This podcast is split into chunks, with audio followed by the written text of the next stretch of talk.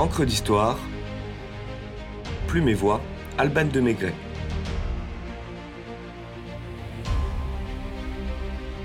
La bataille d'Actium, pile ou face entre l'Orient et l'Occident.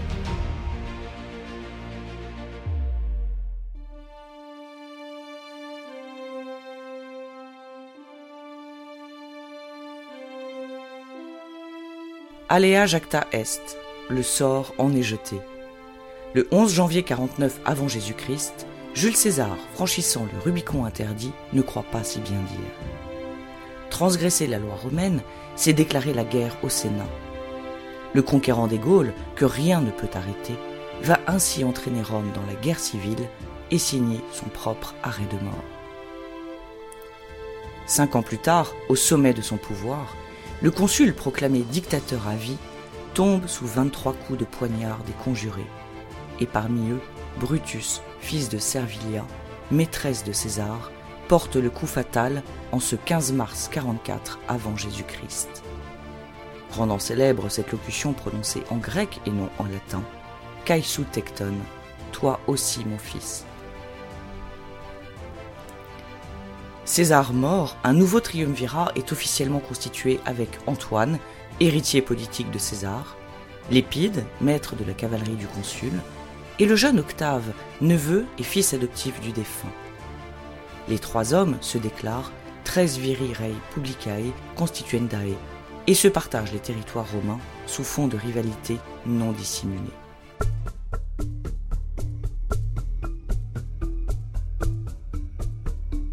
En 42 avant Jésus-Christ, la bataille de Philippe en Macédoine, opposant les triumvirs à Brutus et Cassius, assassins de César et défendeurs de la République, sonne le glas du régime républicain.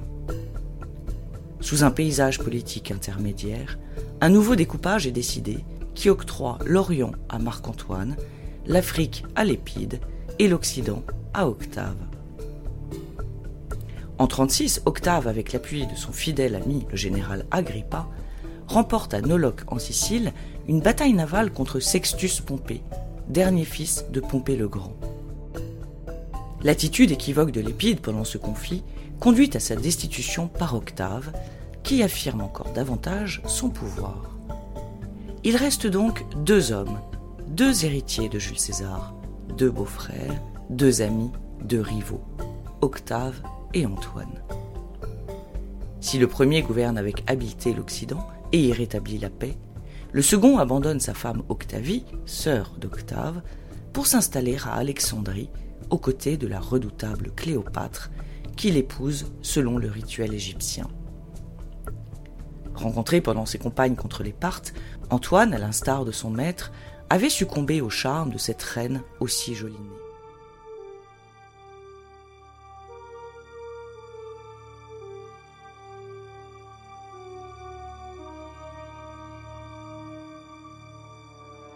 Outre l'offense personnelle, Octave perçoit le danger politique, car les choses sont claires désormais. Les deux Romains visent le pouvoir absolu. Chacun, en digne héritier de César, veut régner en seul souverain sur le monde romain, qui n'ose encore s'appeler empire. La République est tombée. Le pouvoir se partage désormais chaotiquement entre deux hommes. La situation n'est pas viable.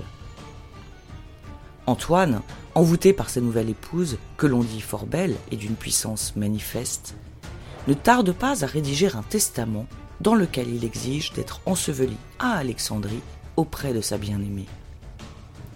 Reniant presque ses origines, il s'annonce prêt à offrir des territoires romains à la mythique reine d'Égypte et ses enfants. D'où la réflexion de Flavius Joseph. Elle fit d'Antoine l'ennemi de sa patrie par la corruption de ses charmes amoureux. L'enjeu est considérable. Au-delà d'une querelle entre deux adversaires, il s'agit bien de l'avenir identitaire du monde romain. Le duel qui s'annonce décidera si la cité éternelle sera occidentale ou orientale. La rupture est consommée. Des officiers d'Antoine le trahissent et dévoilent à Octave les dérives du triumvir en charge de l'Orient. On parle même d'Alexandrie comme future capitale. Octave, en habile stratège, allume la colère des Romains et l'attise. qu'on se garde bien de considérer Antoine comme un Romain. C'est un Égyptien.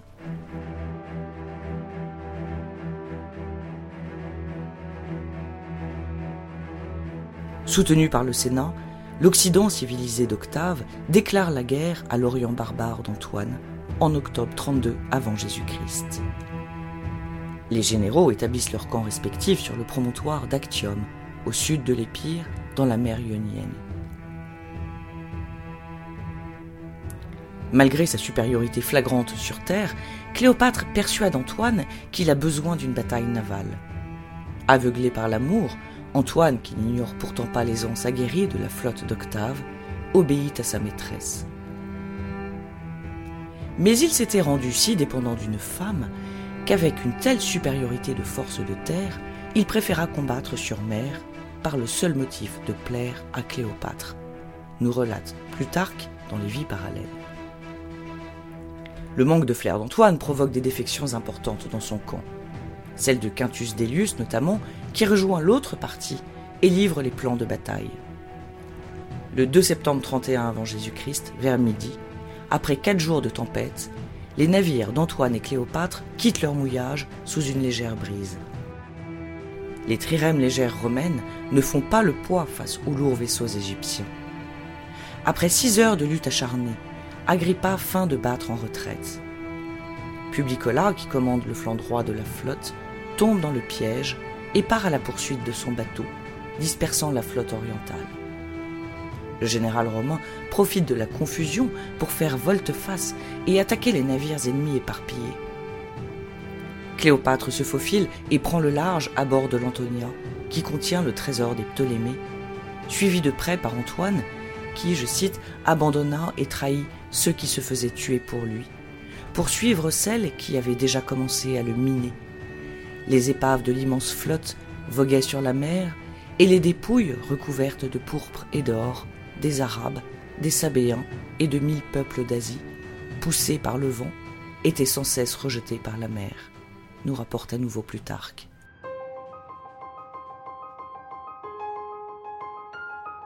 Face à l'absence de ses chefs, l'armée de terre d'Antoine se rend et le fils adoptif de César fait édifier la ville de Nicopolis pour célébrer sa victoire.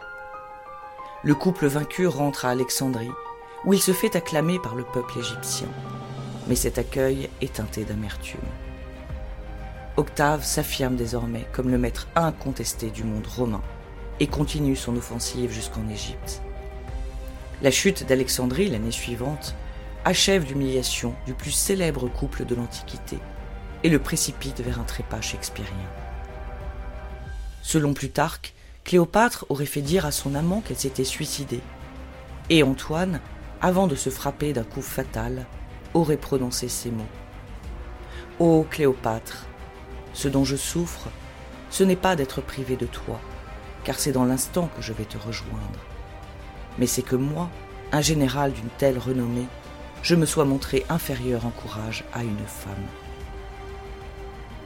De chagrin, l'Égyptienne se frappe elle-même de sa dague de brigand, et pour abréger ses douleurs, se fait livrer une corbeille de figues contenant un aspic la mort viendra par surprise lorsque l'animal aura décidé d'achever la reine de sa morsure funeste.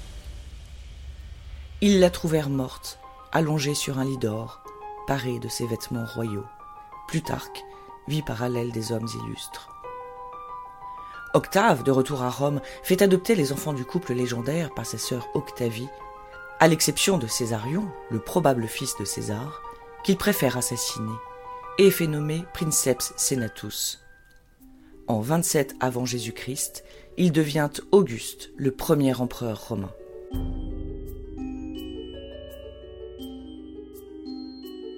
Le nez de Cléopâtre, s'il eût été plus court, toute la face de la terre aurait changé, nous dit Pascal dans ses pensées. La bataille d'Actium, si Antoine l'avait gagnée, toute la face de la terre aurait changé. Quelle serait la face du monde aujourd'hui si Octave avait perdu? Avec des si, on mettrait Paris en bouteille et Rome à Babelwed. Allez à Jacta Est, cette fois tout du moins, le destin avait décidé que l'Occident l'emporterait.